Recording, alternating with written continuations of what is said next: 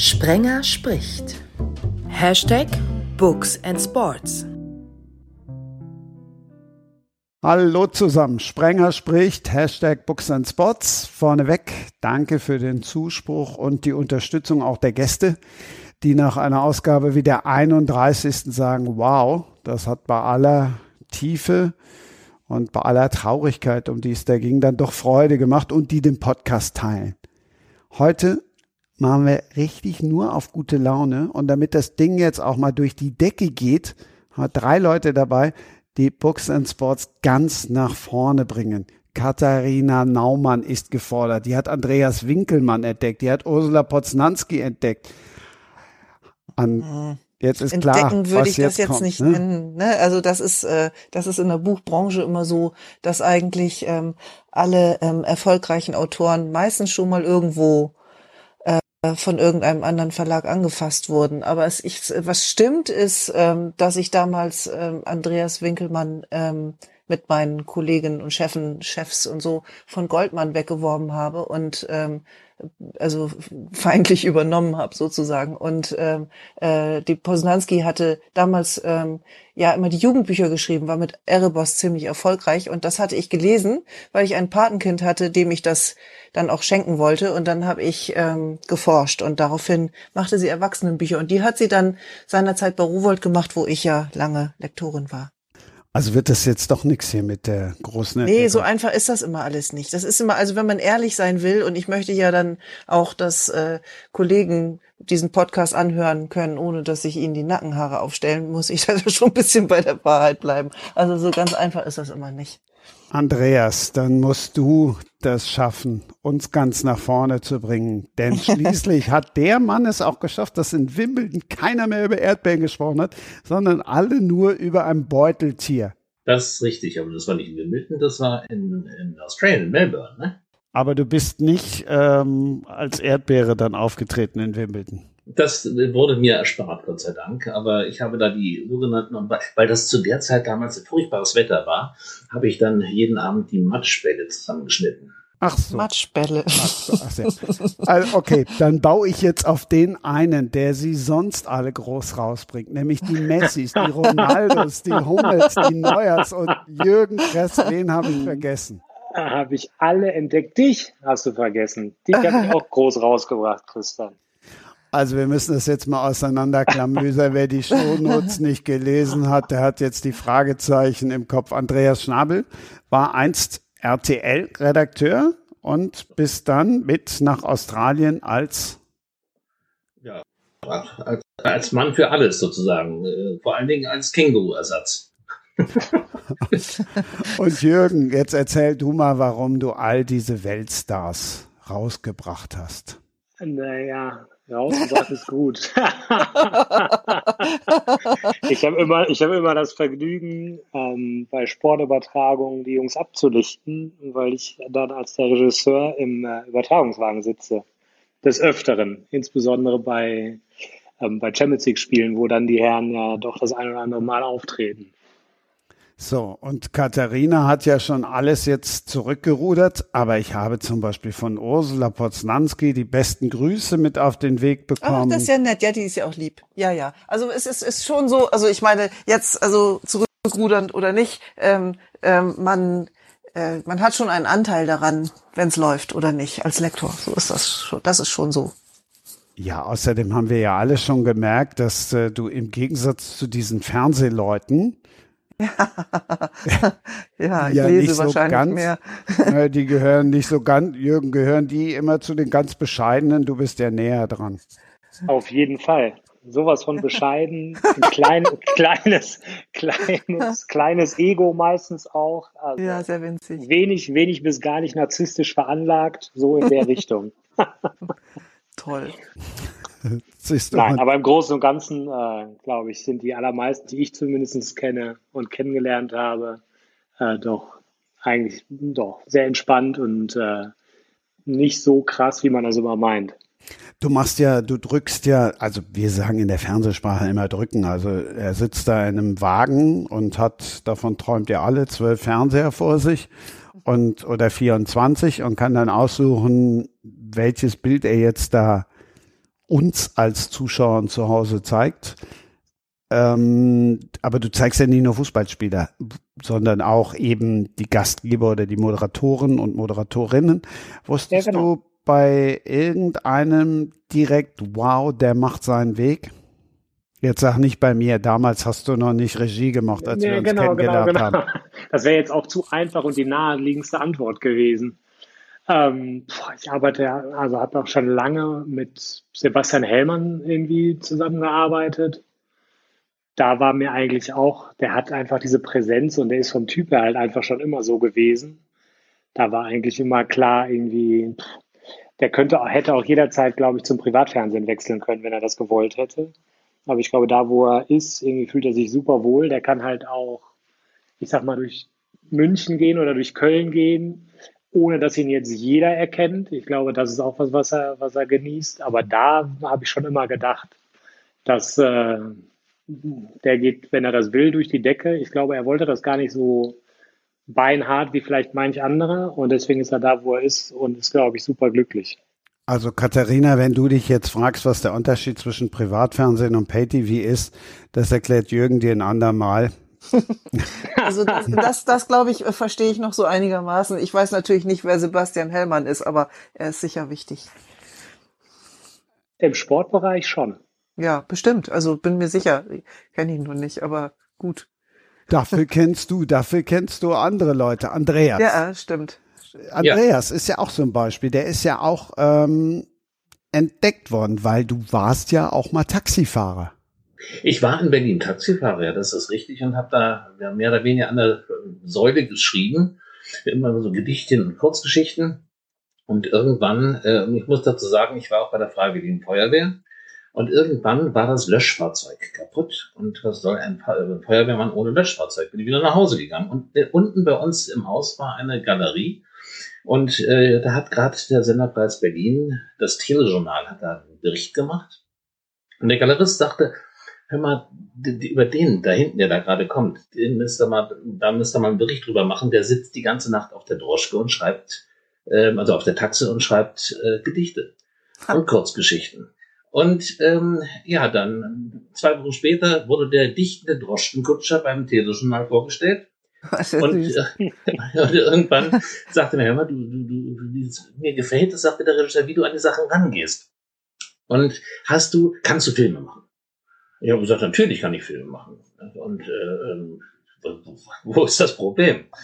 äh, dann habe ich. Also äh, ganz, ganz kurz nur noch für, also Filme, wir reden von, wir nennen das immer Filme, das sind dann Beiträge, meinen wir, ne? So drei Minuten, oder? Ging ja, natürlich. Direkt also, wollte er den heißt Spielfilm das, von dir.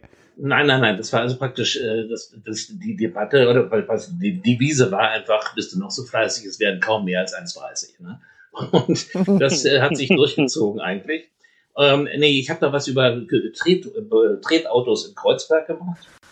Und das war der grottigste Beitrag, der jemals äh, im Sender gelaufen ist. Und der ist so wirklich gelaufen, das war das Schlimme.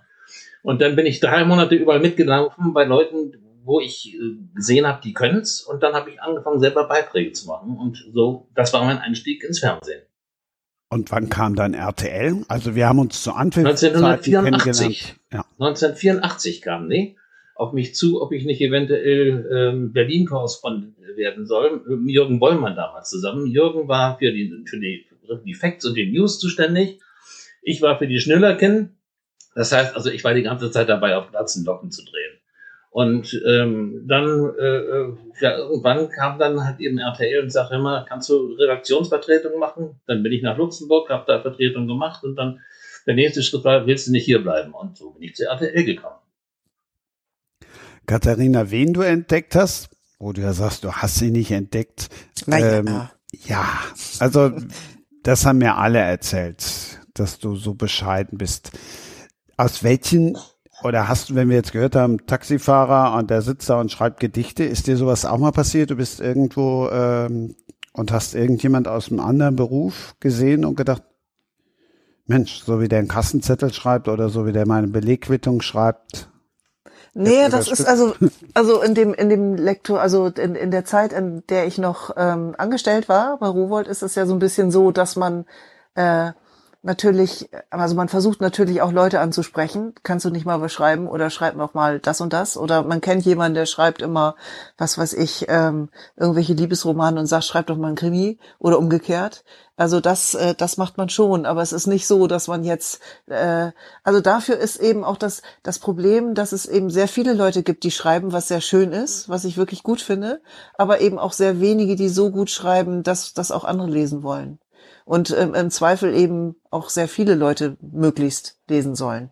Also wenn es geht, sogar richtig viele, damit der Verlag was verdient. Also das ist, ähm, also so der Lektor ist ja eben einfach nicht, also wir sind ja nicht dafür da, ähm, sozusagen die, ähm, die, die, die Volksbildung voranzutreiben, sondern das sind Unternehmen und die versuchen äh, immer pro Projekt einfach irgendwie Gewinn zu machen. Und deswegen äh, wendet man sich möglichst an Leute, die schon irgendwas geschrieben haben, was im besten Fall auch schon erfolgreich war. Und wenn sie dann auch noch für wenig Geld äh, äh, was, was schreiben, was man auch noch gut verkaufen kann, dann ist man froh. Also es ist, ein, es ist sehr unglamourös. Das ist dieser ganze, dieser ganze Glamour, der da drauf gepackt wird, das ist wahrscheinlich bei dem, bei, bei, äh, bei, bei, bei RTL oder bei, beim, beim Fernsehjournalismus dasselbe, der kommt eigentlich von außen. Innen drin schrubbt man halt äh, so seinen Dienst runter, wenn ich das mal so sagen darf. Also dann liest man viel und versucht, äh, Leute zu finden, die, ja, die, die möglichst durch die Decke schießen, wenn es irgendwie geht.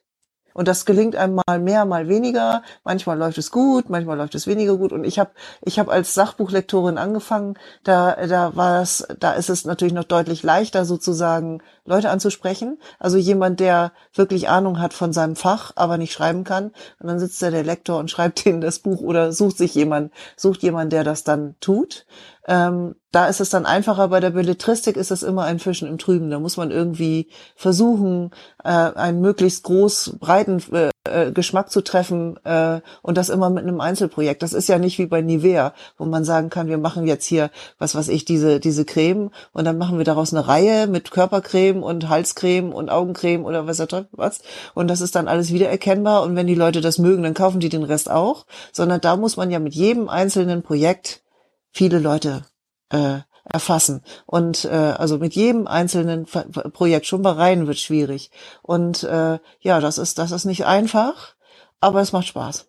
Es ist ein bisschen Trüffelschwein-Dasein. Wird man denn da, wenn ich mal fragen darf, wird man da, äh, wie soll ich das sagen, äh, bombardiert von, ja, ich sag mal, unbekannten Autoren ja, und ja. die sagen, hier, ich bin super und äh, liest dir das mal bitte durch. Ja. Und in welcher, in welcher Größenordnung muss ich mir das denn ungefähr vorstellen? Oh, ich glaube, Rowold, Rowold war ja ein sehr großer Verlag und auch ein sehr bekannter. Ich glaube, das ist tatsächlich der bekannteste Verlag. Also es gibt so Umfragen, welchen Verlag kennen Sie denn so? Und dann kommt immer als erstes so ziemlich Rowold. Äh, Mhm. Ich weiß nicht, das waren so im Jahr, puh, weiß ich nicht, 10.000? Weiß nicht, also dann eben verteilt auf alle, äh, auf alle Sparten. Es gibt ja, äh, gibt ja Mhm. bei, in, in diesen äh, Publikumsverlagen gibt es ja ähm, Abteilung für für Literatur, da war ich nicht. für gehobene gehobene Unterhaltung war ich auch nicht. Und in der Unterhaltung und dann gibt's die Tasche, das Taschenbuch und das Sachbuch und alles Mögliche. Also das ist ja sehr diversifiziert und äh, natürlich wird das alles geschwemmt, aber es gibt immer Leute, die das sichten. Also es gibt immer für jede Abteilung eigentlich jemand, der die unverlangt eingesandten Manuskripte sichtet und wenn das irgendwie vernünftig erscheint, dann kriegt man das auch auf den Tisch und tatsächlich wird hin und wieder was rausgezogen.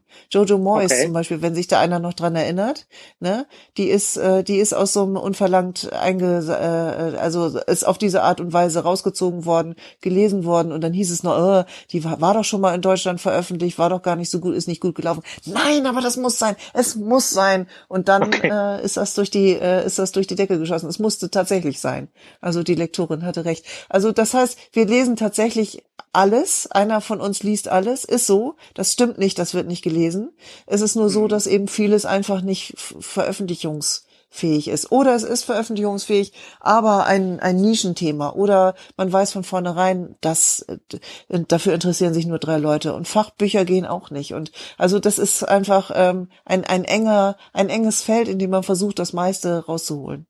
Also wenn du den Newcomer durchliest, wie viele Sätze brauchst du, um zu checken, Ach, irgendwie das ach. macht, das macht Sinn und das macht oder das geht gar nicht? Kann man Also- dazu sagen, Weil nach dem zweiten Satz, nach, nach äh, Nein, nein, nein. Also man oder? muss schon, also ja gut, also es gibt natürlich welche, da merkt man es wirklich ehrlich gesagt sofort, dass sie wirklich keinen einzigen geraden Satz rausbringen, dann geht es eben nicht.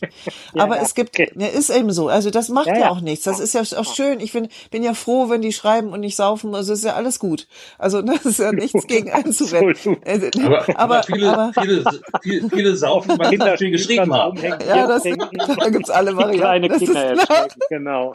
Manche, manche schreiben auch besser, wenn sie gesoffen haben. Aber ich glaube, ich, also ich, ich persönlich halte das für ein Mythos, aber es, es geht, geht die mehr. Naja, jedenfalls, ähm, äh, das, das kommt drauf an. Ne? Es, es gibt, also wenn ich, ich lese halt so lange, wie es meine meine Aufmerksamkeit hält, weil das ist, wie mhm. Margaret Atwood hat mal gesagt irgendwann, es, es gibt nur eine Regel: Hold my attention. Und genau das ist es auch. Also es mhm. kann von mir aus auch stilistisch mager sein. Dafür bin ich ja da. Und es kann auch im Plot Lücken haben, dafür bin ich auch da, aber hold my attention. Und äh, mhm. wenn es das tut, dann lese ich das selbstverständlich bis zum Ende. Dann bin ich natürlich froh, wenn ich was entdeckt habe. Und man muss dazu immer sagen, der Lektor ist wohlwollend. Er bezahlt nichts dafür und er will unbedingt was entdecken. Also das sind gute, ähm, gute Voraussetzungen dafür, dass man es echt lesen will. Nur wenn das eben Schrott ist, dann tut man es eben nicht. Dann lege ich es auch noch 50 Seiten oder noch 20 oder noch wie auch immer beiseite, ja, okay. wenn ich merke, das führt hier zu nichts. Aber im, im Prinzip selbstverständlich wollen alle Lektoren gute Sachen entdecken. Klar, die freuen sich doch. Also das ist doch logisch. Also jeder freut, jeder Lektor freut sich. Hier, guck mal, kostet kaum was, muss ich nicht mies international äh, ersteigern gegen gegen äh, gegen äh, Geldsäcke aus München. also Verlage aus München, die bereit sind, sehr viel Geld auf äh, Projekte zu setzen, die ja, fragwürdig sind oder manchmal auch nicht, aber jedenfalls, ich muss es nicht teuer ersteigern, sondern ich habe hier, ein, ich habe hier ein Buch und ich kann was draus machen. Super, super, super. Freut sich doch jeder. Also es ging jetzt gerade um Bücher, ne? Nicht, dass ja, jetzt irgendwer meint, wir hätten über Fußball da gesprochen. nee. Weiß ich, steigert, steigert man da auch? Also steigert man da, steigert man, steigern die Vereine eigentlich ihre Spieler oder wie ist das? Ist das auch eine Versteigerung, eine Auktion? Könnte manche sagen ja sogar Menschenhandel, also ja. Aber das äh, in Deutschland wird nichts gedraftet wie in den USA zum Beispiel. Das ist ja eher eine also. Versteigerung als als es wie es hier läuft. Also. Nein, aber es wird ja schon, schon, schon geboten, wenn der eine jetzt so und so viel bietet und der andere legt mal eben fünf Millionen drauf, dann hat der Verein dann ja dann doch die besseren Karten. Und da reden wir dann halt tatsächlich über den oder über die reicheren Vereine oder über den reichen Verein, der daherkommt, wo Jürgen nicht weit weg von ist. ja, ich glaube, naja, wir das, alle, das geht ja auch, Das geht ja auch immer vom Prinzip ja auch immer früher los. Ich meine, Christian, du weißt es ja auch. Die fangen ja auch an, 15-, 16-Jährige, 14-Jährige äh, zu sichten und im Zweifel mhm. die auch schon mit Geld irgendwie zu ködern. Vor, gerade auch Vereine, die halt obenrum dann nicht so dick bestückt sind, die versuchen natürlich die Leute so früh wie es geht irgendwo zu finden. Ja, im Grunde, das ist wie bei den Verlagen. Bloß, ja. ja. Hm. Gibt's denn für Autoren, werden da auch Ablösesummen da bezahlt? Ja, ja, ich sage ja feindliche Übernahmen und so, klar. Dann geht man hin und, und murmelt dem, äh, dem Autor oder dessen Agenten auf irgendeiner Feier zu, was man den doch gerne mal im eigenen Verlag begrüßen würde. Und, und dann wird gehandelt und gehandelt und dann äh, wird für das nächste Projekt dann eben auch was gezahlt, klar. Und der Aber Lektor? immer nur Projekt, nicht für den Menschen, sondern für den für das Projekt. Also jetzt nicht für den Autor selbst. Und der Lektor und die Lektorin? Ja, die sitzt da äh, im Hintergrund und geifert und und äh, und und schreit äh, und und sagt immer Go Go Go, leg noch was drauf. Da, kommt, da wird was draus. Da kann ich was ganz Tolles draus machen. Das passt hierhin und dahin. Und guck mal, die Vergleichstitel, die sind auch alle super gelaufen und so. Also was man im Grunde als Lektor macht, ist ständig äh, die Leute, die das Geld verwalten, überzeugen und die Marketingabteilung. Das ist äh, das ist, äh, das ist viel von dem, was man tut. Okay, ich dachte immer nur, die lesen und, nein, und nein. schreiben dann schön.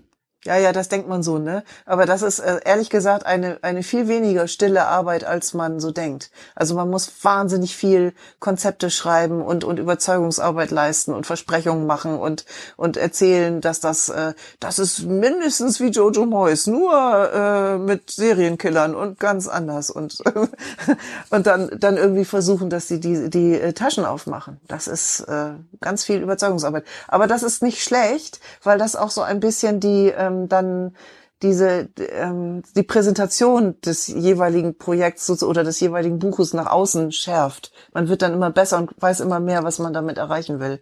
Also es ist gar nicht schlecht, weil es ist ja jedes Mal, wie gesagt, jedes Mal neu und es sind teilweise komplexe Geschichten über 600 Seiten oder was. Und äh, wenn man da genau weiß, auf welche in welche Kerbe man hauen will, dann ist man dann ist man schon mal gut. Also das ist einfach wichtig. Die Grenze zwischen Lektor und Agent, die zerfließt aber bei dir ganz schön irgendwie ineinander, ne?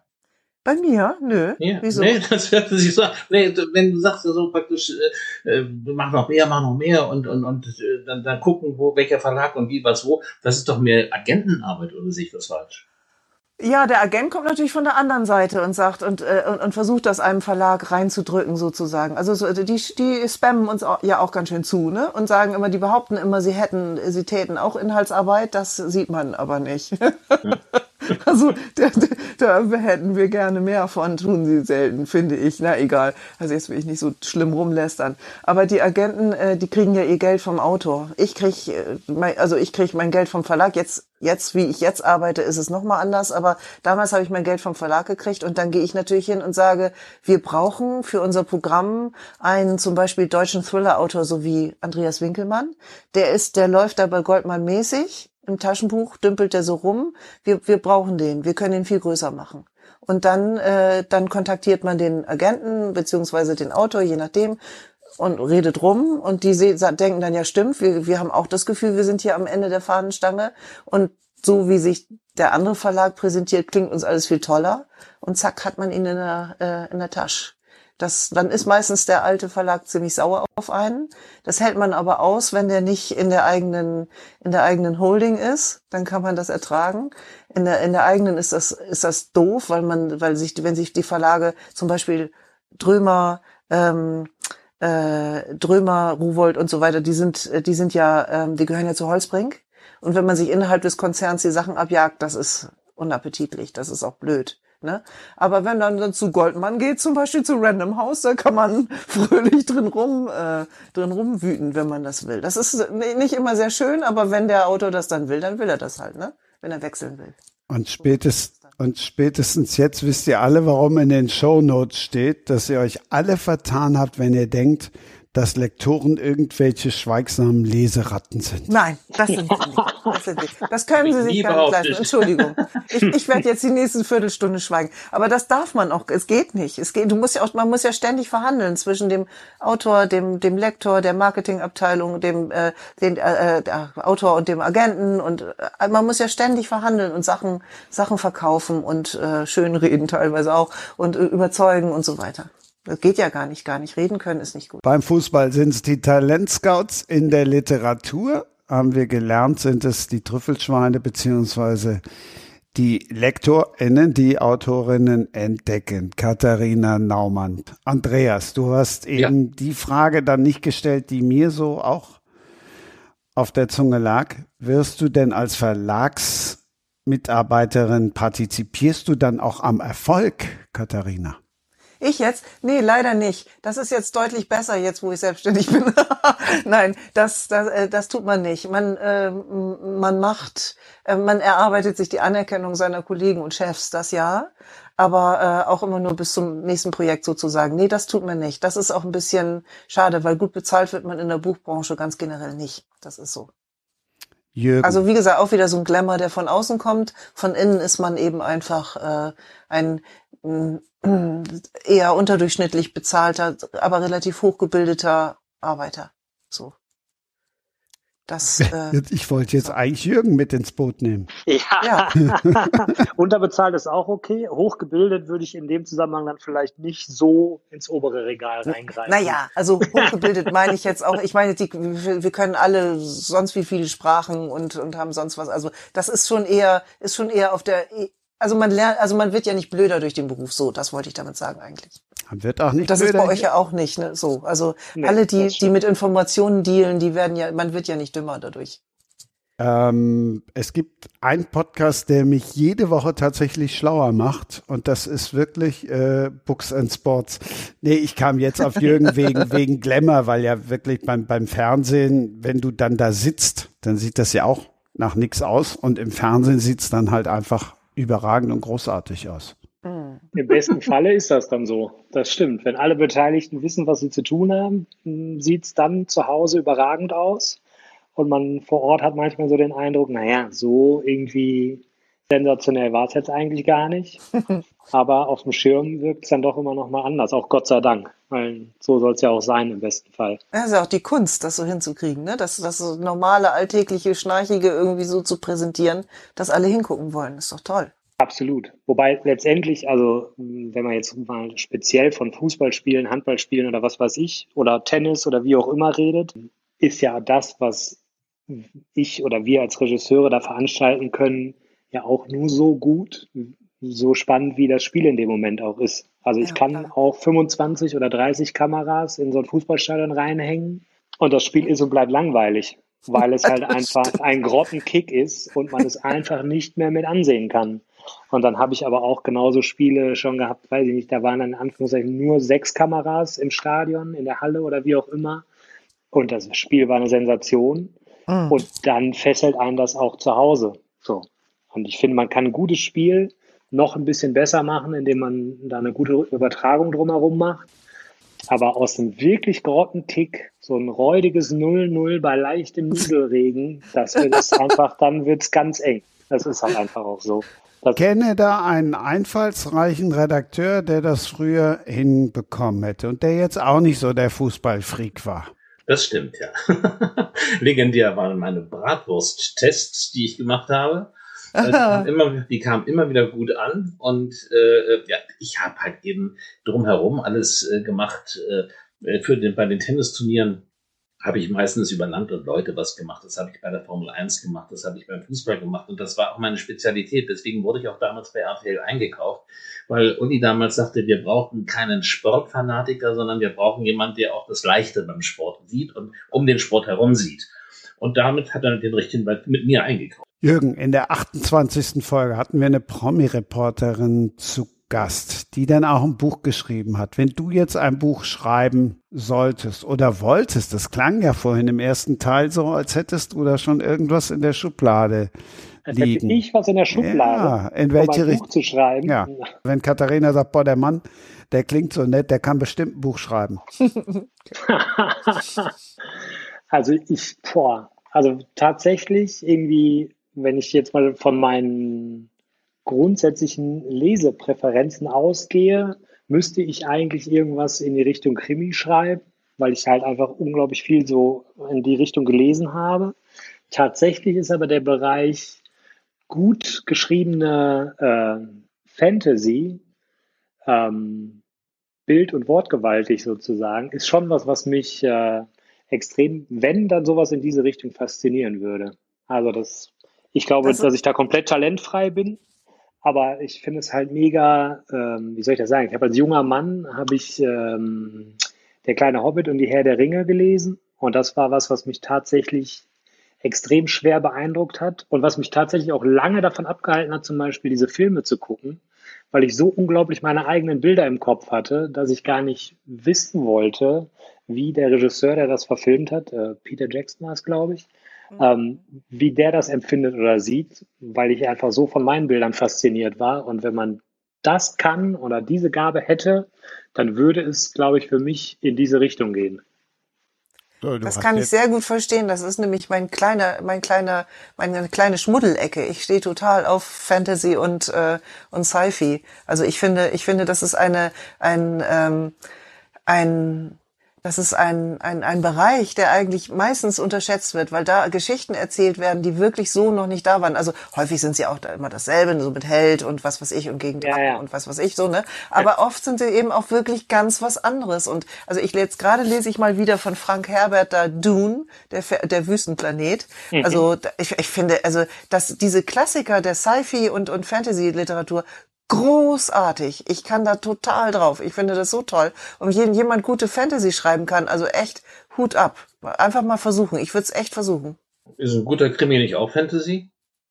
Nee. Das ist, nee, nee das ist keine Fantasy. Also, also Fantasy wird's immer dann, wenn da was Irreales da ist, dabei ist. Ja, das ne? ist ja auch, also ich denke mir zumal, also für meine Krimis denke ich mir immer, äh, Plots aus, die eigentlich äh, relativ äh, ja, surreal sind und, und äh, ähm, aber dann doch, doch als real abgekauft werden. Und das ist halt ja, das ist, das, glaube ich, der Punkt. Also dieses wird als real abgekauft, damit bist du raus aus der Fantasy. Zwischen Fantasie und Fantasy, das ist der große Unterschied. So ist ja. es. So ist es. Jürgen, dein mhm. Liebstes. Ja, ja, ich, bei dir sind ja schon acht Millionen Krimis und Thriller und was weiß ich was alles irgendwie vorgestellt worden. Ähm, ich bin aus einem ganz bestimmten Grund auch Fan zum Beispiel der Harry Potter Buchreihe. Und ich ja. glaube, da muss man ja auch nicht mehr irgendwie erklären, was da jetzt genau passiert und um, um was es da geht. Das weiß ja eigentlich auch grundsätzlich jeder. Aber was ich halt, also ich habe ja zwei, zwei Söhne, die sind mittlerweile 21 und 18. Aber wenn ich mal zurückrechne, ähm, als die in dem richtigen Alter waren, irgendwie dem also für Kinder, dass Eltern ihren Kindern aus diesen Büchern vorlesen, ist halt, finde ich, halt was noch deutlich, bevor sie die Filme sich irgendwann dann mal angucken. Auch wenn das heute wahrscheinlich schwierig ist im, in, in dem heutigen Zeitalter. Ähm, aber ich finde so dieses, die, man liest seinen Kindern aus Harry Potter Büchern vor, die können sich selber auch ihre, ihre Fantasien dazu, dazu machen und ihre eigenen Bilder im Kopf entwickeln. Und wenn sie dann, sagen wir mal, so weit sind, auch selber erstmal die Bücher lesen. Ähm, ich finde, das ist halt was, was auch für, für Fantasie, Vorstellungsvermögen, das ist spannend geschrieben, finde ich, nach wie vor. Ähm, das ist halt was, wo ich sage, jetzt als 50-Jähriger weiß ich nicht, ob ich mir das, ob das dann für jeden das Richtige so ist. Aber gerade im, im, im Eltern-Kind und, und, und die Kinder an sowas ranzuführen, irgendwie finde ich Harry Potter Weltklasse. Das war bei mir auch ganz, ganz wichtig, halt eben, dass beide Jungs äh, ganz wild auf Harry Potter waren. Und also ich verstehe ja. immer noch, ich verstehe immer noch nicht, warum die Rowling noch keinen, keinen äh, Nobelpreis bekommen hat. Noch nie hat ein Mensch so viele Jugendliche zum Lesen bekommen wie diese Frau. Und ich finde, das wird überhaupt nicht honoriert. Ich glaube, da müsste man ein schlecht gelaunter Mann sein, dann ist man, hat man größere Chancen, einen Nobelpreis zu kriegen. Okay, ich, ich sehe, ich, also, also was ich damit nur sagen will, was ich damit sagen will, ist, ähm, alles, was so in die Richtung Unterhaltung geht, wird ja gerne mal so ein bisschen naserümpfend abgetan, selbst wenn es, äh, wenn es wirklich, wie bei Harry Potter, ja eine ganze Generation prägt, ne? was man ja wirklich auch nicht unterschätzen kann und was ja auch seine, seine, seine Wichtigkeit und Richtigkeit hat. Und das ist manchmal ein bisschen schade, finde ich, dass, äh, also, das so generell. Muss ja nicht immer alles, was leicht ist, muss ja nicht schlecht sein. Also Eben, im Gegenteil. Also, was, was leicht ist, richtig gut zu machen, ist wahnsinnig ah. schwierig, wahnsinnig schwierig. Das Sonst hätten wir Loriot, das sieht, wenn, sieht man an Loriot, ja, der hat immer wieder gesagt, äh, äh, so leichter, so leicht es erscheint, desto mehr Arbeit steckt da drin. Absolut, total. Und der war ja nun wirklich an Genialität kaum zu übertreffen. War einfach also, wahnsinnig gut. Ich will mich ja nicht mit Harry Potter vergleichen, aber wir machen doch aber, hier genau das aber, Gleiche, oder? Aber. nee, aber wir machen doch hier genau das Gleiche, oder? Im Grunde. Wie Harry also, Potter? Nein, nein, ihr wisst, was ich meine. Nein, aber das meine ich ja, dass bei Books and Sports viele erstmal sagen, um Gottes Willen, und dann aber andersrum, zum Beispiel Ursula Poznanski sagt, oder auch Andreas Winkelmann, wow, geil, das ist mal ein cooler Mix. Wir sind ja jetzt auch schon wieder dabei, ziemlich in die Tiefe zu gehen. Also wenn wir jetzt über Leseförderung und über Nobelpreise und so weiter reden. Und irgendwelche ja. Handys, die da im Hintergrund klingeln. ja, das, sorry, das war bei mir. Ja, aber ich meine, es ist halt eben so, dass das, das, äh, das Problem in der Literatur ist das gleiche wie in der Musik, dass halt eben über Um-Musik halt eben die Nase gerührt wird, dann E-Musik, ah, das ist was ganz Tolles. Mhm. Also ich komme aus einer Familie, mein Onkel war also Literat, Ernst Schnabel, das war halt eben eine ganz tolle Nummer. Aber äh, äh der hat halt eben, äh, da war die, die, die Devise, äh, jeder Satz muss von dem Autor erlitten werden. Äh, oh. Wenn er zu Hause geschrieben hat, dann hat die ganze Familie gekuscht nach dem Motto, Kinder betet, Vater lötet. Und, und, und äh, äh, das war wirklich, war eine Katastrophe. Und ich meine, das wurde mir als Kind auch mal eingebläut, dass äh, ein Literat muss halt eben leiden, leiden, leiden. Und äh, meine ganze Familie hat ständig gelitten, aber nie ein Buch geschrieben. Und äh, äh, also jedenfalls der Rest. Und also ich dann muss, plötzlich, dann ja, habe ich plötzlich angefangen äh, äh, zu schreiben, weil es mir Spaß macht. Ich war, ich bin einfach ein Lusttäter, was die Schreiberei betrifft. Und dazu stehe ich auch. Viele rümpfen die Nase, aber ich habe mir inzwischen jetzt, ich, mein, an meinem zwölften Krimi, da bastel ich gerade drum. Und äh, das merkt man auch, was ich da schreibe und dass ich Spaß daran habe und das ist wichtig.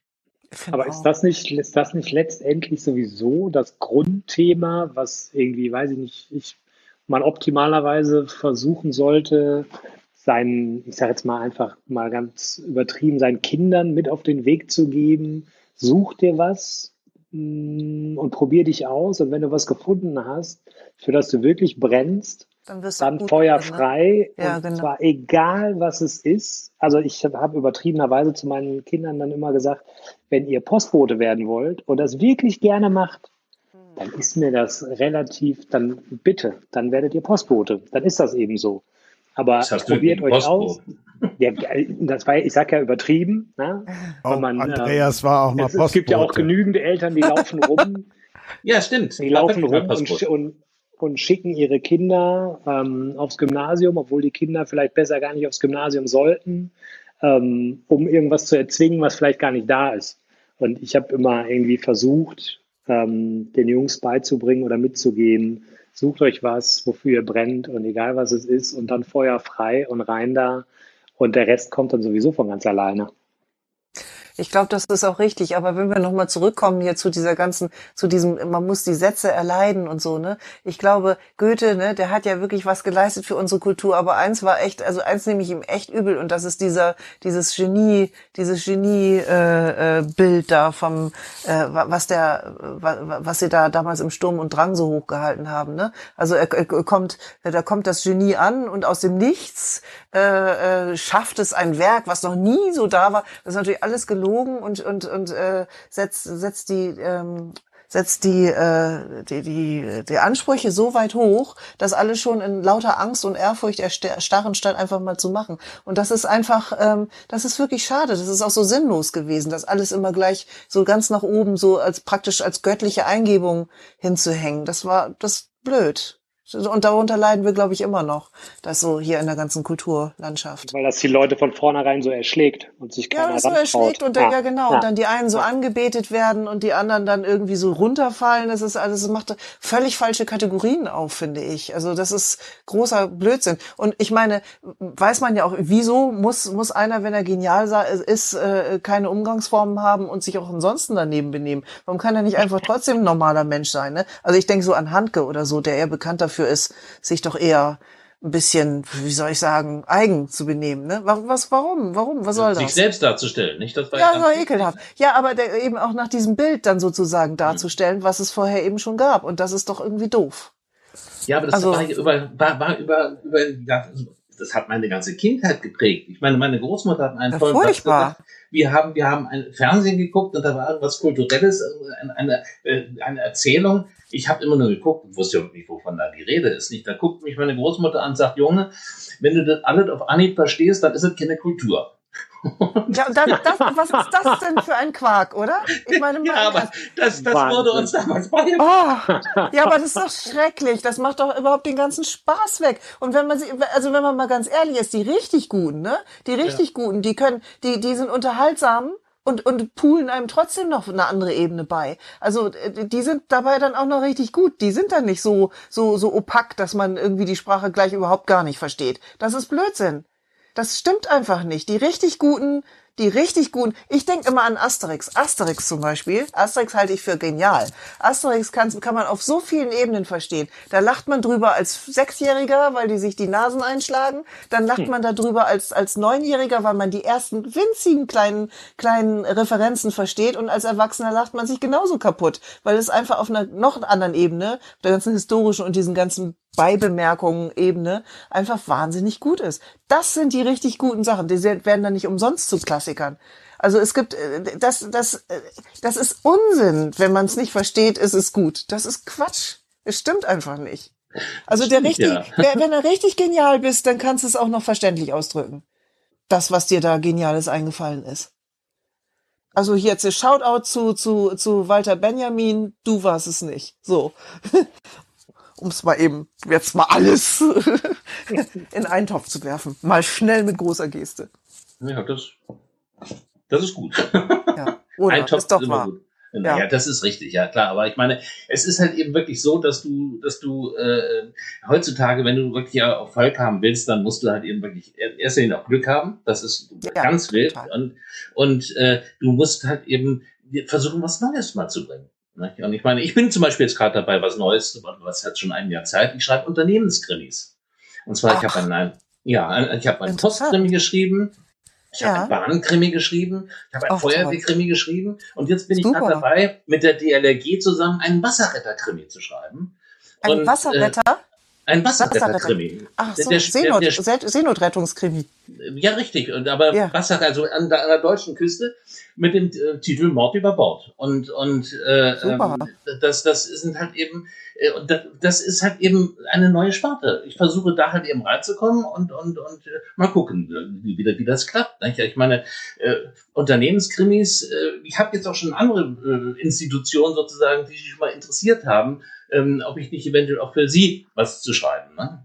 Ja. Und, und dann wollen wir mal gucken, was, was dabei rumkommt. Ich meine, reich werde ich damit auch nicht, aber das ist klar. Aber äh, Wer weiß, man es, weiß man es, nie. Das stimmt, ja. Ich meine, das, was mir so Spaß mit einer ganzen Geschichte ist jetzt, ich habe zum Beispiel bei der Feuerwehr angeboten, äh, dass ich auf den Feuerwachen Lesungen mache. Und äh, ein Teil geht zur Jugendfeuerwehr von dem Einnahmen und ein Teil für mich. Und cool. äh, das, das ist, kommt super an. Also ich habe jetzt vor Corona habe ich 315 äh, Anfragen gehabt, ob ich nicht sage, wow. hier sitzt quer durch die Bundesrepublik. Okay. Cool. Und, und, und äh, es ist halt eben, ja, Corona ist jetzt da und es wird halt eben alles auf nächste Jahr verschoben. Mit der DLRG gehe ich dann halt eben an die, an die Ostseebäder und lese da. Also das ist schon, äh, äh, das ist eine neue, eine neue Sparte und, und äh, es macht großen Spaß. Ne? Auch diese Auswahl der Lesungen habe ich den Eindruck, der trifft viele auch finanziell mehr, als man jetzt ursprünglich denkt. Oh, das ist viel, für Autoren ist das, kann das echt ruinös sein. Also gerade wenn die nicht so, so, wenn die nur so mittelerfolgreich sind oder eher nur wenig, aber, aber so wacker vor sich hin dümpeln und dann kommt, dann, äh, dann fallen die Lesungen aus, das ist schlimm. Vor allen Dingen der Kontakt zu denen, für die man schreibt eigentlich. Genau. Das ist ganz wichtig bei Lesungen. Also ich genau, meine, als ich noch, als ich noch Briefträger war, mit dem Postkrimi zum Beispiel, da mhm. hatte ich halt eben wirklich direkte Resonanz von den Leuten, die haben es dann auch gelesen, also auch so hübsche Resonanz. Also das war wirklich, äh, ich habe ich hab da eine Szene drin, wo sich zwei halt eben ganz besonders nahe kommen und ähm, da äh, eine, ein, ein älteres Ehepaar, beide über 80, er Berufsmusiker, ehemaliger, sie auch, ähm, sie sagt, Herr Schnabel, ich muss Ihnen sagen, also Sie haben diese eine Szene, da, da kriegt er so ein Penis was Leckeres, nicht? und da hat sie dann nochmal danach gesagt, und mein Mann hat sich drüber gefreut.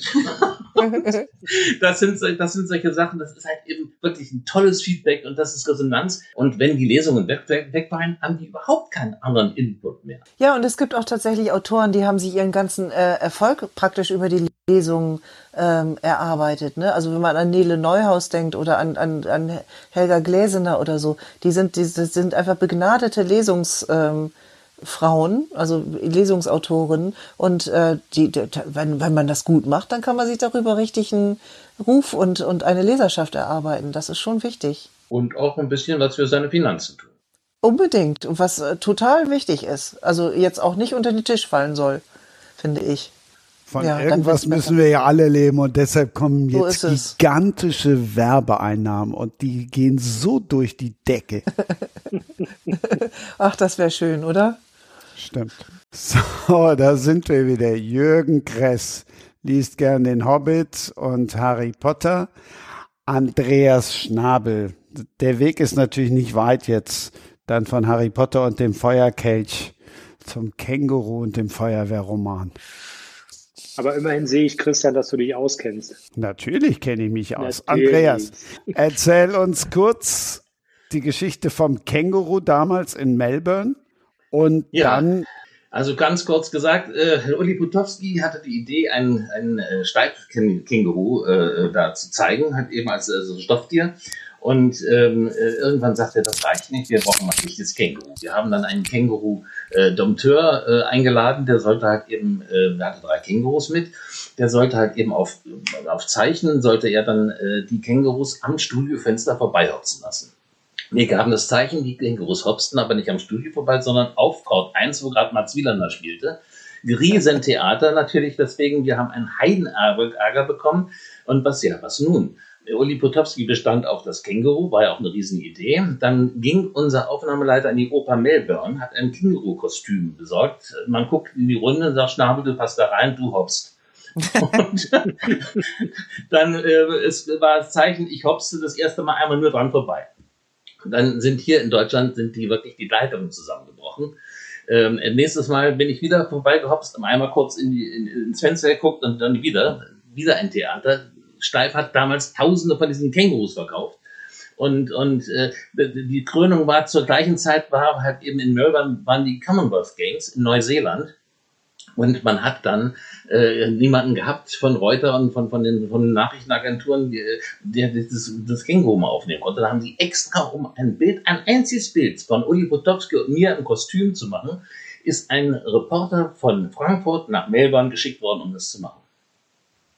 Sensationell. So, und wer so schön Geschichten erzählt, übrigens, Uli Potowski ist im Ableger Sprenger spricht Hashtag Media in Sports in Ausgabe 8 zu hören. Da erzählt er auch, also nicht vom Känguru, aber wie er als kleiner Junge gekocht hat und so weiter und so fort. Hochnot spannend. Aber nochmal, wer so schön vom Känguru erzählen kann, dem mhm. lauscht man natürlich auch gerne, wenn er aus seinem Feuerwehrkrimi berichtet. Ja, was, was gibt's da groß zu berichten? Das ist halt eben, das Ganze heißt 1-1 Mord und ähm, äh, hat praktisch auch so ein bisschen was äh, äh, von einem Erklärbär, wie die Feuerwehr funktioniert und halt eben, äh, für die Leute, die das halt eben schon wissen, ist natürlich ein bisschen Spannung dabei. Es geht da um viel, äh, es geht da um Mord und Totschlag und natürlich auch äh, um, um, um äh, ja, Finanzkriminalität ich möchte nicht zu viel verraten, aber ähm, ich habe schon ein, ein ganz dickes Lob bekommen. Äh, äh und zwar hat ein, ein, ein, ein Kreisbandmeister mir geschrieben und hat gesagt, also das wäre die spannendste Feuerwehrdienstvorschrift, die er jemals gelesen hätte. Lustig. Also das ist, das, und das macht den Leuten wirklich großen Spaß und vor allen Dingen, äh, das ist so gedacht, dass halt eben die, die Feuerwachen äh, sich das Buch äh, dann halt eben beim Verlag äh, kaufen können und dann halt eben auf, auf äh, Tagen der offenen Tür, Volksfesten oder so halt eben, dass die Jugendfeuerwehr das verkauft und mhm. dann äh, praktisch den, den äh, äh Einzelhandelspreis oder den Gewinnspanne da einstreichen kann für, für, für halt eben für ihre Jugendprojekte. Und äh, das kommt halt eben gut an. Das finde ich auch eine tolle Idee. Das, das gleiche, wie gesagt, mache ich jetzt halt eben für die DRG und äh, der Krimi heißt, wird 1-1 Mord heißen und äh, kommt zur nächsten Kieler Woche. Das heißt also zur Kieler Woche 22 raus, äh, die dann wieder, hoffen wir, am normalen im, im, Juni stattfinden wird. Nicht halt eben wie diese Not-Kieler Woche, die jetzt noch geplant ist für 21 im September. Also da ist dann für kein Platz, aber 22 Kieler Woche, da kommt das Buch dann raus. Wie bist du als Autor entdeckt? Entdeckt worden oder andersrum hast du einen Agenten, hast du einen Verlag, hast du brauchst ich, du noch eine Lektorin? Ja, eine Lektorin brauche ich immer. Das ist überhaupt gar keine Frage. Vor allen Dingen eine Lektorin, die nicht so schnell verzweifelt. Dann, ähm, äh, was ich, äh, ja, wie bin ich dazu gekommen? Ich habe einen, äh, als, als Mallorca-Liebhaber, wir hatten da eine kleine Wohnung in Santani ähm, und äh, ich hatte äh, schwere Herzkrankheit, habe Bypässe bekommen mit allem drum und dran und äh, durfte, man hat mir geraten, nicht mehr Medien zu machen. Und dann dachte ich mir, ich will, verdammte Hacke, ich will schreiben. Dann fing ich an, meinen ersten Mallorca-Krimi zu schreiben und äh, habe den in an 46 Verlage geschickt, nie was von gehört. Oh. Und dann habe ich, also die erste, die erste Kapitel und dann halt eben Storyboard. Ne? Ganz und, kurz, wann war das? Das war 2008. Und ähm, dann habe ich, äh, äh, dann war das so, dass halt eben ein Freund von mir, dessen Steuerberater, dessen Schwester kannte Herrn Emmons. Und ähm, dann wurde das halt eben äh, dann so kolportiert und die Schwester hat gesagt, du Mensch, das musst du mal lesen. Und dann Hajo Emmons hat das gelesen und hat den Mallorca-Krimi Tod oder Finca rausgebracht. Und da folgten dann halt eben noch sechs weitere, also insgesamt sieben Mallorca-Krimis und irgendwann war die Geschichte auch zu Ende erzählt. Das ist überhaupt mhm. keine Frage. Und äh, ja, dann fing ich an halt eben mit meinen, meinen Krimis, äh, leider nicht mehr bei Emmons, weil die ja nur Lokalkrimis machen und ich wollte halt eben nicht immer nur lokal, sondern halt eben auch mal ein bisschen überregional machen. Zu der Zeit äh, war halt, äh, hatten sie nur äh, diese Lokalkrimis gemacht. Ne? Und dann habe ich mir einen anderen Verlag, den Monogramm Verlag, aus, ausgesucht und, und, und äh, äh, ja, der hat mich dann sozusagen auch äh, sofort genommen. Und es ist ja schon wirklich heutzutage, wenn man als Autor ist und halt eben nicht zur ersten Garde gehört, äh, ist es ja schon, äh, kann man schon stolz drauf sein, einen Verlag zu finden, wo man, wo kein Selbstkostenzuschuss erhoben wird. Ach, und, das gibt's. Das ja, ist aber jede Menge. Das, nein, das ist aber Menge. Das ist das nicht ist, okay. Also wenn da so einer kommt, die sind die Falschen, die nicht nehmen. Ja, aber ne, das ist mir völlig klar. Ne? Ich meine, das mache ich nicht, aber viele machen das? Ne? Ich meine, Ach, das, das ist, das ist, ja, nee, das ist, ich meine, es ist ja auch wirklich so, dass wir haben versucht, meinen Postkrimi äh, hier bei, bei einer großen Buchhandlung, die in, in, im Westen äh, der Republik sehr, sehr, sehr groß war, äh, haben wir mal versucht, den Postkrimi äh, zu vertickern sozusagen. Und dann haben wir mal einen Testlauf gemacht. In einer Filiale wurden innerhalb von sechs Wochen 220 Bücher verkauft. Und das ist aber viel. Ja, dann sagten wir hin zur Zentrale und gesagt, hör mal, das ist jetzt das Ergebnis. Ja, hm, das ist halt eben, ja, doll ist es nicht, aber hm, hm, also äh, jetzt gegen einen Werbekosten Beihilfe von 25.000 Euro listen wir das Buch und machen wir einen Tisch raus. Und das war halt eben, ja, das, das sind so Sachen, die sich halt eben ein kleiner Verlag nicht leisten kann. Das ist überhaupt gar nee, stimmt, ja. Mhm. Und, und äh, ja, so, so, so, so, so krepelt man sich durch. Und, und, und äh, ich meine, ich bin äh, ein Autor, der halt eben glücklich ist, wenn er halt eben 3000 Bücher erstmal verkauft hat und da schon mal ein Ende mit weg ist. Da, um 3000 Bücher zu verkaufen, muss eine alte Frau relativ lange stricken. Ja, das ist nicht so leicht, das stimmt. Mhm. Ne? Und, und vor allen Dingen, man hat ja null Werbung.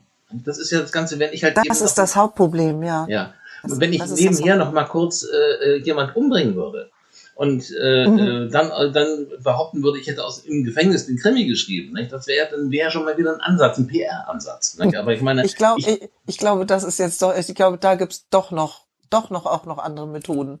Also Irgendwas dazwischen also, wird es schon geben. Ja, finde schon, ja. Also da muss man jetzt nicht gleich zum Äußersten greifen.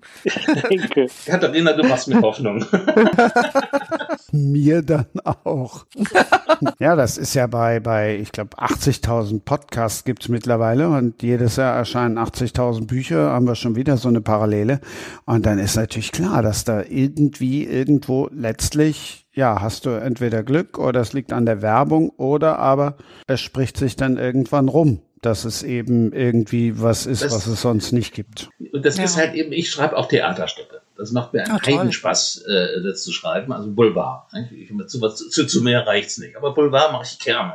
Ja, dann und, geht das schon wieder los mit dem ja, zu mehr reicht's nicht. Da wollen wir ja von weg, ne? Also ich ja. finde das toll. und, und das war halt eben auch so. Da bin ich damals dann halt eben über Alexander von der Gröben, der hat damals gespielt in der Komödie in, in, in, in Bochum. Und der hat gesagt, Mensch, Andreas, ich gebe das mal weiter. Und da hat er dieses Stück weitergegeben und das hieß Amnesie und wurde dann auch aufgeführt. Ähm, äh, lustigerweise hat meine, meine, meine Mutter die, die, die Hauptrolle mitgespielt und die war Schauspielerin und, und äh, das war also wirklich eine feine Sache. Irgendwann kam dann aber auch äh, äh, der, der, der Prinzipal kam auf mich zu und sagte, hör mal Andreas, stell dir mal vor, was wir gefunden haben. Dein Stück, das hast du uns ja schon vor anderthalb Jahren mal geschrieben, geschickt. Ne? Und ich meine, äh, da sieht man wieder, wie das Ganze läuft. Ich glaube, das ist mehr so eine Frage, wie man, wie man sozusagen in dem Strom dieser ganzen Informationen und, und auch bei uns, also jetzt bei uns dann so unverlangt eingesandter Manuskripte von den Scouts, von den, von den, äh, von den Agenten rübergeschickten Sachen, wie man sozusagen in dieser ganzen Flut Aufmerksamkeit erregt. Ne? Ich glaube, das ist es eher. Das ist, das ist gar nicht so sehr äh, Vitamin B, das ist mehr so Rausstechen auf irgendeine Weise. Also es muss nicht Vitamin B sein, sozusagen. Es geht auch anders, aber es ist halt schwierig, ne? Ich meine, auch der, der normale Konsument hat ja schon ein Problem in der ganzen Flut, überhaupt noch zum Lesen zu kommen oder sein Netflix, Netflix leer zu gucken oder so. Es ist einfach so, es ist einfach, es, es, es gibt so viel, so viel, was man verarbeiten muss einfach. Es ist oder so, denkt zu müssen. Ich meine, das schönste Kritiken, die ich gehabt habe bei Amazon, das haben jetzt mehrere da geschrieben, bei dieser Rezension, äh, es ist völlig schleierhaft, warum dieser Autor nicht noch bekannter ist. Und ich meine, äh, da kann ich mir richtig was drauf einbilden, aber mir auch nicht. Genau. Katharina, wenn man jetzt so viel gelesen hat und so viel liest und den entdeckt hat und den entdeckt hat, dann muss man doch eigentlich selber prädestinierte Bestseller-Autorin sein. Ja, es ist ja nicht so einfach. Also ich äh, habe ja tatsächlich auch schon ein, ich habe äh, äh mich, mein, mein Ex-Verlag hat mich dann neulich mal, also neulich vor zwei Jahren mal angerufen und gesagt, kannst du uns nicht mal eine Weihnachtsgeschichte schreiben? Und dann habe ich gesagt, ja, Weihnachtsgeschichte, das kriege ich doch wohl hin. Die 180 Seiten, das wird doch wohl irgendwie hinzukriegen sein. Es ist erstaunlich schwierig. Ich habe jetzt nach, ich hab nach 20 Jahren Lektorat ähm, ich, ich habe meine Autoren immer wirklich sehr, sehr geschätzt und auch gewusst, dass das schwierig ist. Aber wie verdammt schwierig das ist, das habe ich da das erste Mal gemerkt. Also das ist dann auch rausgekommen, es hat sich dann äh, netterweise wirklich gut verkauft. Also erstaunlich gut verkauft. Ich habe tatsächlich auch echt viele sehr, sehr nette ähm, Amazon-Rezensionen gekriegt, nämlich 99 stand jetzt. Und, ähm, und da bin, bin natürlich auch so ein bisschen stolz und 10.000 Dinger sind davon auch verkauft. Das ist, ich weiß ja, dass auch sowas geht natürlich ohne Werbung. Das hat dann aber eben den Verkaufswert Weihnachten. Ne? Also da hat man dann ein Argument und das ist dann ein nettes, hübsches Mitbringsel, eine nette kleine erbauliche Geschichte. Es ist äh, natürlich Genre, volle Kanne, da ist auch nichts dran besonders. Es ist einfach nur niedlich. Aber äh, alleine sowas zu fabrizieren ist, also ich habe wirklich eine Hochachtung vor jedem, der, der Bücher schreibt, weil das einfach wirklich anstrengend ist. Und man schafft einfach nicht mehr als zwei, drei, vier, fünf bis acht Seiten am Tag. Und das natürlich bei Übersetzung oder beim Lektorat, was ich so mache, einfach eine ganz, ganz andere Nummer. Also es ist einfach ein ganz anderer Prozess auch. Und äh, ja, also ich finde, ich finde es immer toll, wenn das einer macht, weil ich glaube, dass das ja, ich finde es eine großartige Sache, ein Buch fertig zu kriegen. Ich finde, das ist was Tolles. Das Kann es sein, dass, du, dass du ein Problem hast, äh, dann, wenn du schreibst, dir selber zu genügen? Nee, das ist es eigentlich nicht so. Ich, also ich habe ja immer gedacht, also mein Vater hat früher auch Bücher geschrieben und bei meinem Vater ist es so, der war ein wirklich toller Geschichtenerzähler und ich habe immer gedacht, na ja, ähm, das wird bestimmt sprachlich ganz toll, aber ob der den Plot kann und er konnte dann aber Plot, aber nicht die Sprache. Also es war ehrlich gesagt unsäglich geschrieben, aber das, das die Plots waren immer gut. Und äh, bei mir ist es halt so, ich also ich finde, ähm, ich finde es einfach schwierig. Äh, also ich fand es einfach schwierig, diese ganzen die ganzen Stränge ähm, gleichmäßig, so gleichmäßig zu behandeln, dass, dass das ein harmonisches Ganzes wird. Also dass man nicht anfängt, äh, auf de, bei dem einen sich zu vergaloppieren oder bei dem nächsten in die andere Richtung zu gehen. Ich, ich fand das eine, eine sehr disziplinierende und disziplinierte Aufgabe sozusagen. Also immer, immer sozusagen rechtzeitig, äh, rechtzeitig dann aber anzufangen, sozusagen die, ähm, äh, die, die, die Handlung kulminieren zu lassen und, und immer wieder einen Höhepunkt reinzubringen und so. Und meine, meine Freundin und Kollegin, mit der zusammen ich auch mein Büro sozusagen habe, das heißt mit anderen Worten, .org ist auch unsere Seite dann, ähm, die, ähm, die hat dann zu mir gesagt, du musst wirklich jede Szene, also du musst jedes, jede Szene neu denken. Du musst immer ganz neu, das Ganze im, äh, ganz neu rund dir denken. Also alles, äh, du musst bei, bei ähm, praktisch alle drei Seiten sozusagen neu denken. Und das war gut, weil dann kann man nicht in so ein Runterberichten rein, sondern hat es immer wieder neu, äh, neu angesetzt und dann wird es lebhaft. Also es muss einfach, man darf einfach nicht runterschreiben. Und es ist nicht, es ist wirklich schwieriger, als man denkt, so als, ähm, als Außenstehender. Ich habe wirklich höchsten Respekt vor Autoren, ehrlich. Ich find's toll, wenn das, das einer schafft. Ist ja so ein bisschen und, und runter. Jürgen verfilmt jetzt alles. Ja, aber nee, das ist ja, so. da, auf Jürgen wollte ich jetzt gerade kommen, aber über den Umweg Zeitung.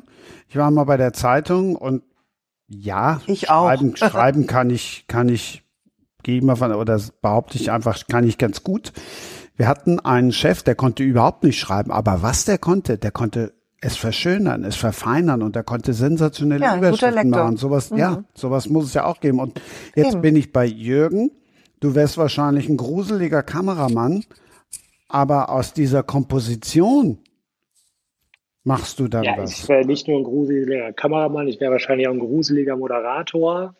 Ähm, aber ich habe eine Idee, wie sowas funktionieren kann. Und ähm, kann mit, weiß ich nicht, bei, bei großen Fußballspielen hat man dann irgendwas zwischen 20 und 25 Kameras. Und da habe ich dann auch ein Händchen und ein Gefühl dafür, ähm, möglichst das Richtige in dem Moment auszuwählen. Das weißt du ja auch, bei Live-Geschichten hat man halt nur die eine Chance. Da gibt es nicht, wir machen nochmal von vorne, sondern das Ding rennt ja dann weiter. Ähm, aber ich habe vor dem, was die Kamerakollegen da veranstalten, auch allerhöchsten äh, allerhöchsten Respekt, weil da äh, wäre ich auch raus bei der Veranstaltung. Das ist absolut richtig. Aber du kannst ja nur das zeigen, was die sehen.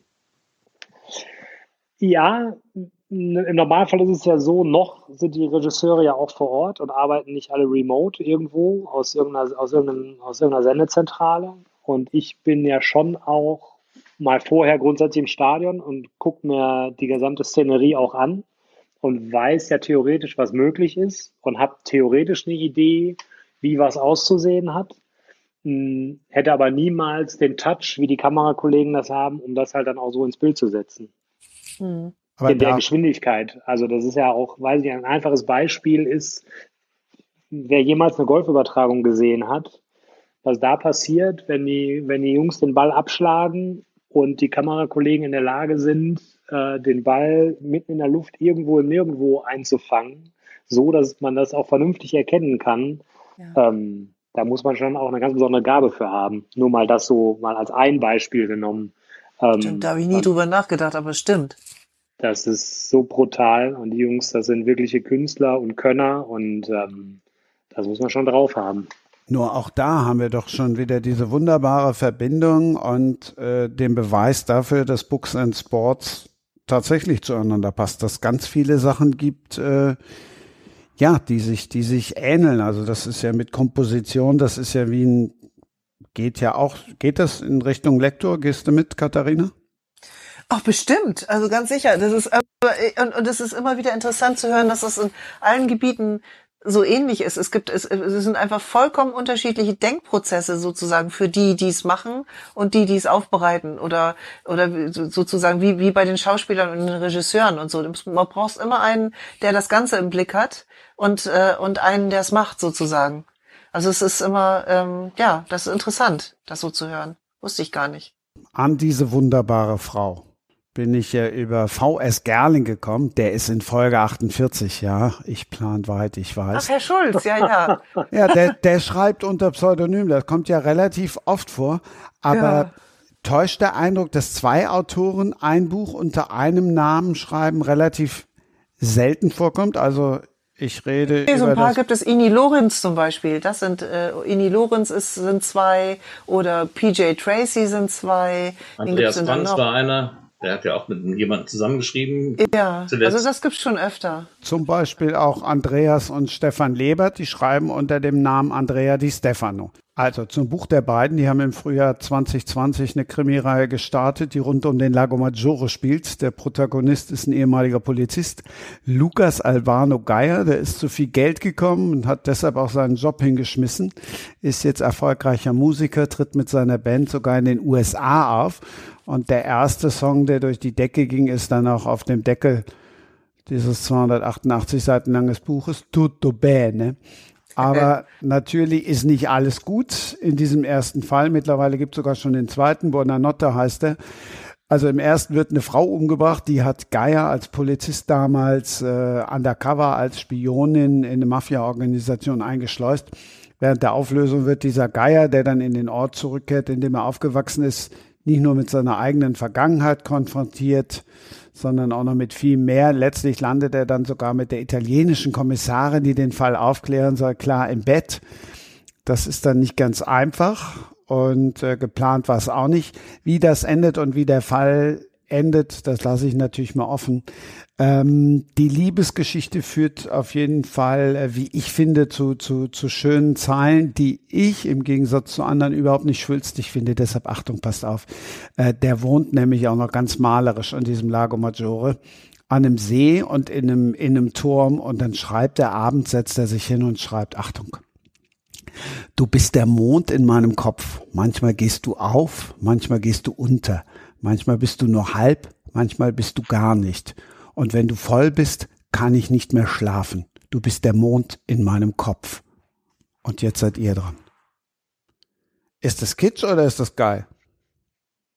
Ich finde es als Bild ein bisschen schief, aber gut, ich bin ja auch nur die Lektorin.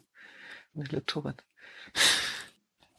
Ja, ich meine, ich weiß ja nicht. Also, ich muss ganz ehrlich, ich, ich finde es ein bisschen schwülstig. Ich bin, ja. ja das ist, äh, Wer das als Liebeserklärung so voll bin ich es auch, fände ich viel treffender.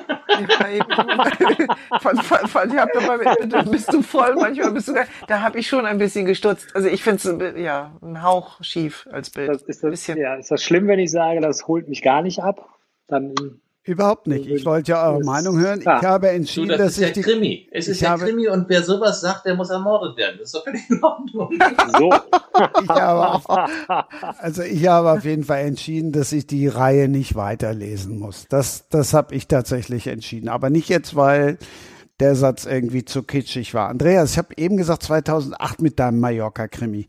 Vielleicht warst du zu früh, wenn wir jetzt sehen, wir müssen ja nur einfach mal im Buchladen gehen. Ähm, Mittlerweile ist es dann nicht mehr Malle, sondern es ist Frankreich und die Provence.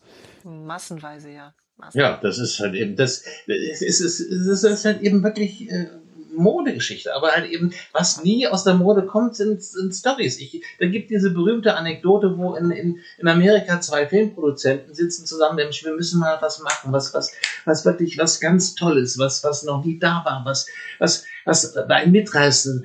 Da sagt der andere, hm, was hältst du von der Geschichte Frau liebt Mann? Genial, die machen wir. Genial, toll. Noch nie vorgekommen. Ganz was Neues. Das wird immer sein. Es wird, es wird einfach immer sein, so Leute, so, solange die Leute Fernsehen gucken oder Bücher lesen, es wird immer wieder darauf hinauskommen. Und das, das ist doch ich auch. toll. Finde ich auch. Sind es dir zu viele Urlaubsbücher mittlerweile, Katharina?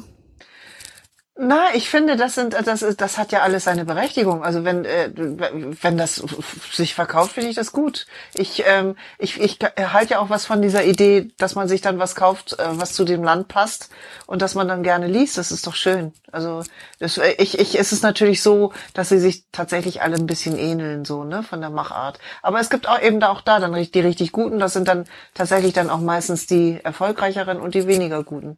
Spielt so, nicht das Parfum auch in der Provence, wenn ich mal so. Ja, in Gras, ne? Da in, ja, der in, ist auch da unten unterwegs, der Kollege. Genau, ja, ja. ja. ja. Aber der ist ja nun auch schon, das ist auch ein bisschen länger her schon. Absolut, aber ein Sensationsbuch. Ja, aber 30 Jahre her, oder ne? Ja, ja. Einen Urlaubskrimi wollte ich euch dann aber noch ins Herz legen. Das aus dem Sommerspecial. Der spielt nämlich auf Pellworm und der ist wahrscheinlich deshalb so authentisch. Die Autorin ist da und der Co-Autor war der einzige, Inselpolizist. Also der hat ihr so den ganzen Input gegeben. Das hilft sicherlich oh, das ja dann toll. auch. Hm? Das klingt gut. Wattenmeermord. Ah, habe ich schon mal gehört. Das denke ich mir. Wie viele Bücher liest du im Jahr? Ach, das kann ich nicht zählen. Ich, ich lese ja auch viel, was, was hinterher nie ein Buch wird oder so. Also das ist, äh, ich, da, ich lese einfach viel, ist so. Also in letzter Zeit lese ich tatsächlich, ich, ich äh, in letzter Zeit übersetze und schreibe ich eher mehr und äh, lese weniger, wofür ich ganz dankbar bin, weil früher musste ich ja dauernd lesen. Aber ich lese eben auch viel aus Spaß dann immer noch so. Und meistens das, was auf den Bestsellerlisten ist, einigermaßen, damit ich weiß, was so gerade in ist. Ha. Aber warten wir mal, von wem ist das denn? Wer hat denn das geschrieben? Das kannst Button. du dann nachgucken, äh, okay. ne, damit du auch schön dem Podcast treu bleibst. Ja, ja, ist gut. Katja mal. Lund, sage ich, und die hat's auch unter einem äh, Pseudonym, das ist ein Pseudonym gestellt. Ja, das höre ich ja. sofort. Mhm. Genau, das ist tatsächlich ein Pseudonym. In ah. echt heißt sie Katrin Lange. Ah ja, das Katrin Lange kenne ich. Thriller früher, genau. Die war auch mal bei Rowold früher. Mhm. Ja, also ähm, mir hat's Spaß gemacht und ich hoffe, du bleibst jetzt nicht nur dem Podcast treu, weil du dann immer gucken kannst, wer in der Bestsellerliste steht. Katharina, es war mir ein Vergnügen. Es war deine Podcast-Premiere, ist richtig, oder? Ja, das ist das erste Mal gewesen. Sehr aufregend, muss ich auch sagen. Meine Aber ich hatte. Übrigens. Ja, meine auch. Also wir sind, wir sind alles Debütanten sozusagen. Sehr war mir ein Vergnügen gemacht. mit euch. War schön. Ja, absolut. Ja. Großartig. Nächste Woche sind dann wieder drei Debütanten da. Nina Winkler, da geht's dann um Yoga. Karl Olsberg hat zum einen Jugendbücher geschrieben, zum anderen die Bestseller Das System und Mirror. Und dann haben wir einen, den kennt Jürgen Kress ganz gut. Wer ist für dich der coolste Bundesliga-Schiedsrichter und der kommunikativste? Oh. Ich meine selbstredend Patrick Ittrich. Also ich freue mich. Ah, okay. Ist wieder eine coole Runde. Katharina, deine Aufgabe ist klar. Du musst Hä? diesen Podcast nach Verbreiten. vorne bringen. Ja, Andreas Schnabel in die Charts bringen. Und ja. äh, Jürgen verfilmt dann irgendwann den Feuerwehrroman. So Oder machen wir das. Den DLRG so machen wir das. Genau. Und tschüss. Vielen Dank. Ja, tschüss. Tschüss. Das war Sprenger spricht. Hashtag Books and Sports.